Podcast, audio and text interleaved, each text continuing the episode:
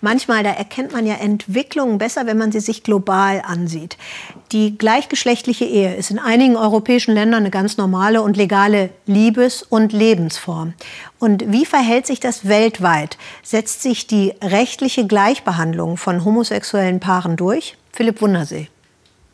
Liebe, eigentlich das Schönste auf der Welt. Egal wer, egal wen. Doch dafür ins Gefängnis?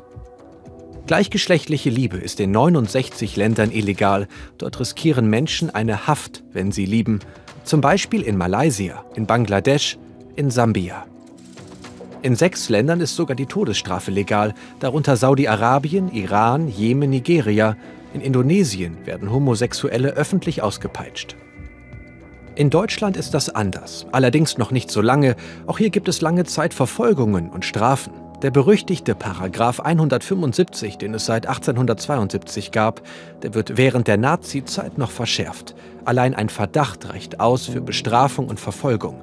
Tausende werden inhaftiert und landen im Konzentrationslager. Den Paragraphen 175 gibt es noch lange in der Bundesrepublik. Erst 1994 wird er abgeschafft. In der ehemaligen DDR wurde er schon 1968 gestrichen.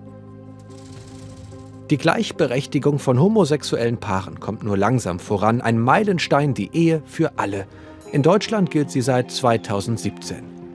Solche gleichgeschlechtlichen Ehen gibt es derzeit nur in 28 Ländern weltweit. Auch wenn es teilweise Fortschritte gibt, ist die gleichgeschlechtliche Liebe weltweit noch längst nicht überall anerkannt und akzeptiert, kritisiert der Europäische Dachverband, obwohl das eigentlich gegen die Menschenrechte verstößt. Drohungen und Übergriffe, sie nehmen sogar in den letzten Jahren europaweit zu. So, Nahaufnahme. Wie sieht es in Japan aus, einem hochindustrialisierten G7-Land, das seine Sitten und seine Bräuche pflegt? Und wir haben Gabor Hallas gefragt, was machen eigentlich Paare, die sich nicht gemäß der Tradition und des Gesetzes lieben und heiraten möchten? Heute dürfen sie träumen, ein normales Paar sein. Das tun, was selbstverständlich ist. Momo und Nana werden heiraten.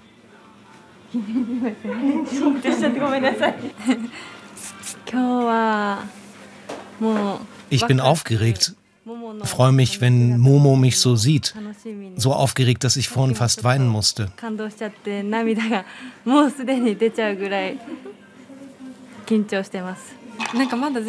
Ich kann es noch gar nicht glauben. Wie wird es wohl sein? Ich freue mich. Ein Paar sein, auch ganz offiziell, das geht in Japan für Lesben und Schwule eigentlich nicht. Aber hier im Tempel vor den Toren von Tokio können Sie ahnen, wie es sich anfühlt. Myokan Senda schert sich nicht um das Eheverbot. Der buddhistische Mönch will möglich machen, was der Staat nicht erlaubt. Es ist für beide eine wichtige Zeremonie. Ich glaube, ich bin genauso aufgeregt wie Sie.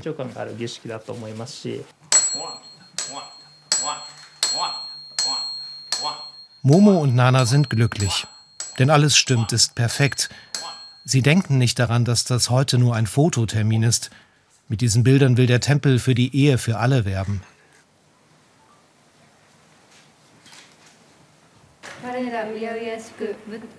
Sie schwören gemeinsam, tief verbunden durch das Leben zu gehen. Es ist ihnen ernst. Ihre Liebe müssen sie hier im Tempel niemandem beweisen.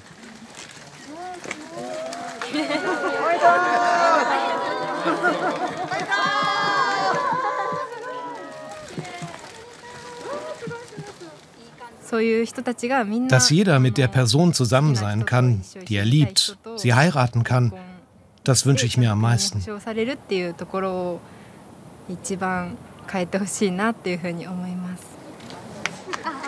Ob Probe oder nicht, Buddha wäre das wohl legal, aber das japanische Gesetz würde ihre Ehe nicht anerkennen.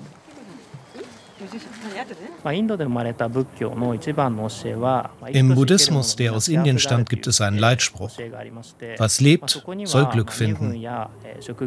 Sozialer Status, Arbeit, Geschlecht spielen da keine Rolle.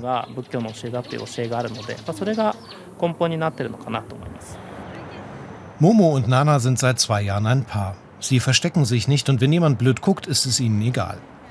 Anfangs hatten sie Angst, es ihren Familien zu erzählen. Heute sind sie erleichtert, weil es alle gut aufgenommen haben. Alles könnte so einfach sein. Ein Coming-out wirkt immer, als hätten wir etwas verbergen müssen, als müsste man es tun, weil man anders ist.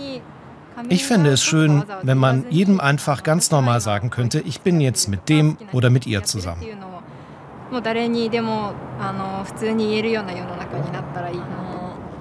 Um das zu erreichen, zeigen sich die beiden auch im Netz und erzählen von ihrem Leben als Paar.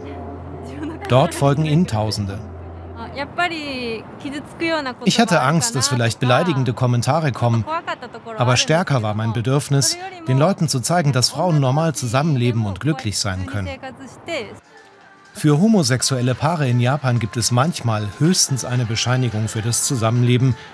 Andere adoptieren den Partner, um füreinander da zu sein, aber gesetzlich heiraten geht nicht. Myokan Senda, der Mönch aus dem Tempel, versteht das alles nicht. Er hat in England studiert, in Indien gelebt. Aber jetzt merkt er, es ändert sich was in Japan. Eine Mehrheit hat nichts dagegen, wenn Männer Männer heiraten oder Frauen Frauen. Es gibt ja derzeit Bewegung bei der gleichgeschlechtlichen Ehe, aber rechtlich etwas zu ändern ist sehr beschwerlich. Momo und Nana hätten gern ein Kind. Dafür wäre es gut, ganz offiziell verheiratet zu sein. Vor einigen Wochen hat ein lokales Gericht zum ersten Mal entschieden, dass es die Ehe für alle in Japan nicht gibt, ist verfassungswidrig. Aber bis sich Gesetze ändern, kann es Jahre dauern. Das Land verändert sich nur sehr langsam.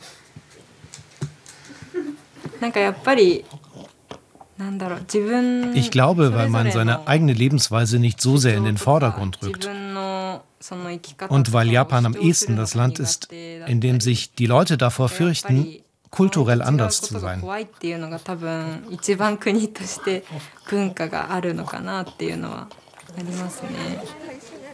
Da es heute nur die Probe war, können Momo und Nana den schönsten Tag vielleicht irgendwann nochmal erleben und das tun, was selbstverständlich ist für ein Paar, das sich liebt, heiraten.